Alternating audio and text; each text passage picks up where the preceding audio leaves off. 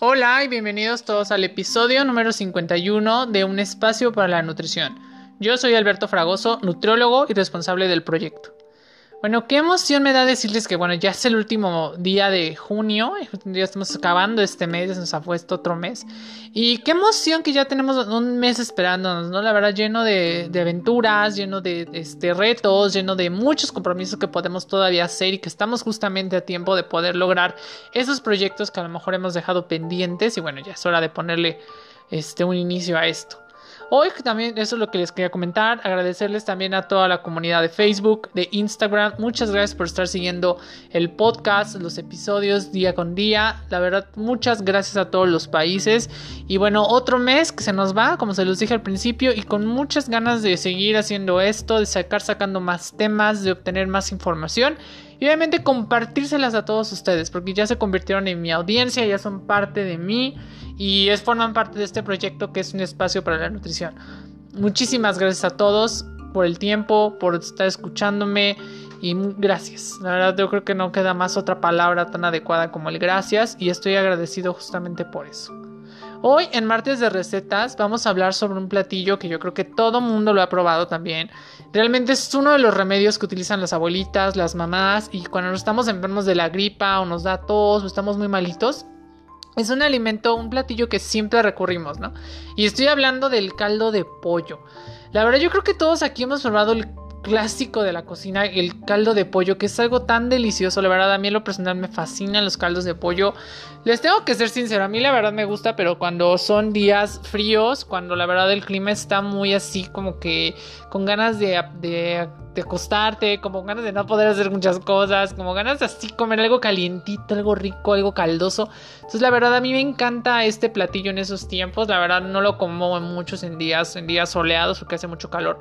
Me gusta más que esté así frío el día y, el, la, y la, la calidez, el sabor de ese caldito, bueno, es maravilloso. La verdad, a mí me encanta, me fascina.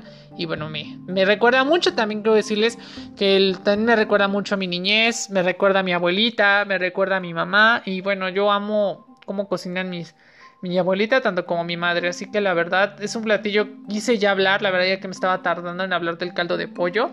Y yo creo que todos pues sí lo hemos probado o lo hemos visto en películas, lo hemos visto acá. Y pues digo, yo creo que a lo mejor el caldo de pollo tiene sus diversas variaciones dependiendo del lugar donde vivimos. Y es aplaudírsele, ¿no? Porque recuerden que son, son platillos que luego han logrado trascender en muchos años. Y la verdad, se les tiene que reconocer esa parte de nosotros, obviamente en apreciar lo que es el valor cultural, el valor sentimental que tienen todos estos platillos que hemos estado publicando en estos episodios. Y cómo decírselos, ¿no? O sea, recuerden que la comida nos lleva a ciertos momentos y bueno, el caldo de pollo no es la excepción. Así que bueno, voy a empezar a compartirles la receta que prácticamente también lo estuve haciendo con mi mamá, o sea que prácticamente fue un trabajo en conjunto y bueno, va así.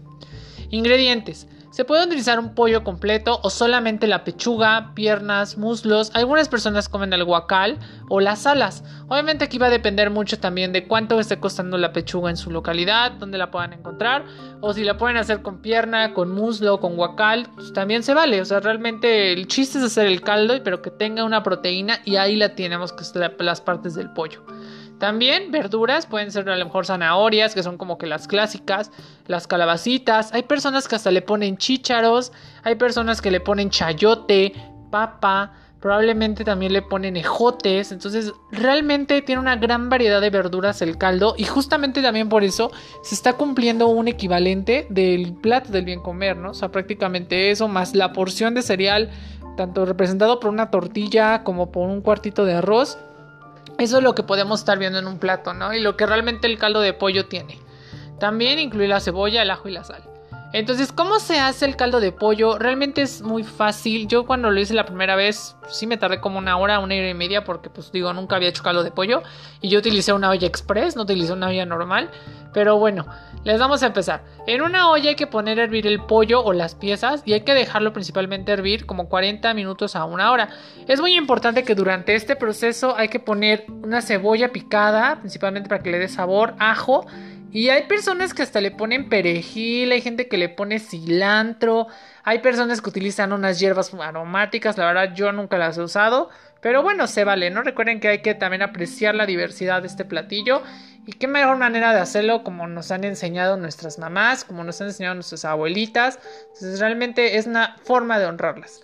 Entonces ya después de que lo dejamos ahí hervir más o menos 40 minutos a una hora, porque es muy importante dejar que el pollo se cosa bien para obviamente no presentar alguna enfermedad como la salmonela. Si no se come crudo, hay que principalmente dejarlo siempre que se cosa bien.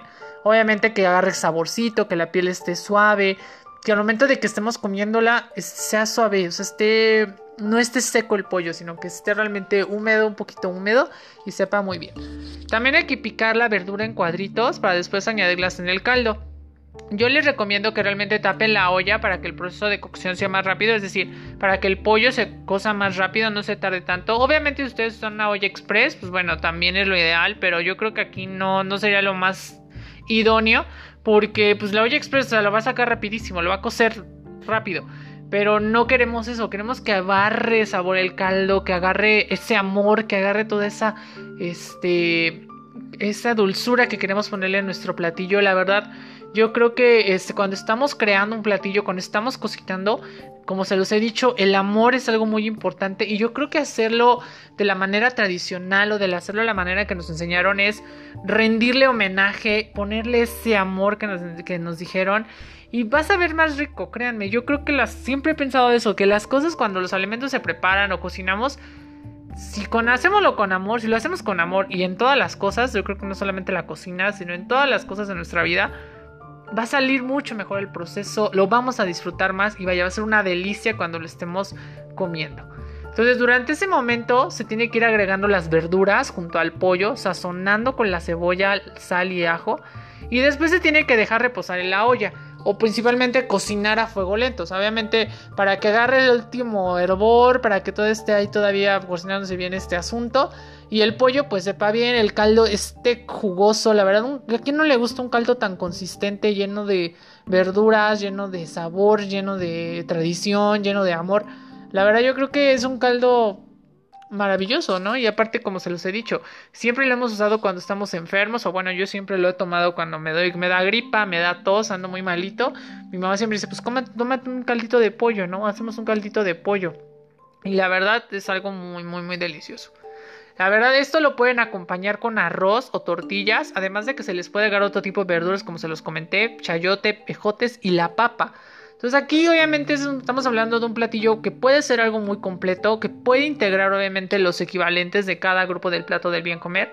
Y sin duda alguna yo creo que es un plato que nos gusta a todos. Yo creo que a quien no le gusta algo caldoso, la verdad es algo maravilloso a mí. Me gustan sí las cosas caldosas. Hay ciertos alimentos que la verdad no me gustan, no me agradan tanto.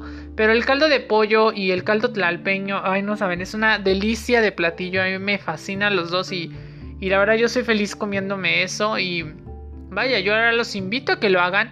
Les comento, realmente no es tan complicado hacerlo. A lo mejor lo que complica un poco es este, o a la gente que no es tan paciente, el tiempo, gente, porque el pollo se tarda en cocer y hay que tratar de esperarnos, porque si no, si no lo comemos crudo, pues ya se los dije, les puede dar una salmonelosis o alguna otra enfermedad y pues está peor la cosa. Entonces aquí prácticamente hay que dejarlo que agarre, que obviamente agarre todos esos sabores tan, tan emblemáticos de un buen caldo porque déjenme decirles que realmente un caldo no cualquiera lo hace, o sea, realmente toma su tiempo y como en todo, ¿no? O sea, realmente no es algo tan sencillo a veces. Y hay personas que hasta se les puede pasar, hay personas que a lo mejor las verduras se le cocieron de más. Y pues hay que tratar como de ver ese modo, ¿no? O sea, cada quien le va a dar su estilo. La verdad, yo respeto mucho cómo ustedes lo preparen. La verdad, yo creo que es algo de admirarse porque a veces no se. Las personas no se avientan a esto. Y yo creo que es algo que también hay que admirar y ver que, pues obviamente cada quien da su mejor esfuerzo, ¿no? Y cada quien tiene su versión de cada platillo, cada de esto. Entonces, prácticamente eso es lo que yo les quiero decir, los que les quiero explicar, que hagan este platillo. La verdad es muy sencillo. Probablemente, este, eh, a lo mejor lo que puede causarles aquí fue como que el costo no es tan caro, depende como les dé la pechuga. Realmente no es eso, sino que a veces es este el tiempo, ¿no? El tiempo y la disponibilidad con la que tenemos, la verdad es algo que pues lo podemos hacer en casa muy sencillo y podemos involucrar como en todas las recetas a la familia y podemos estar ahí con ellos platicando mientras es el caldo, mientras esto y la verdad créanme que los van a disfrutar mucho. Entonces yo los invito realmente a que lo hagan y prueben esta delicia que, bueno, no saben, unas tortillitas hechas a mano o recién salidas de, la, de la tortillería, créanme que le da un toque perfecto. Y si también hacen un arroz, ay no, qué, maravilla, la verdad es un...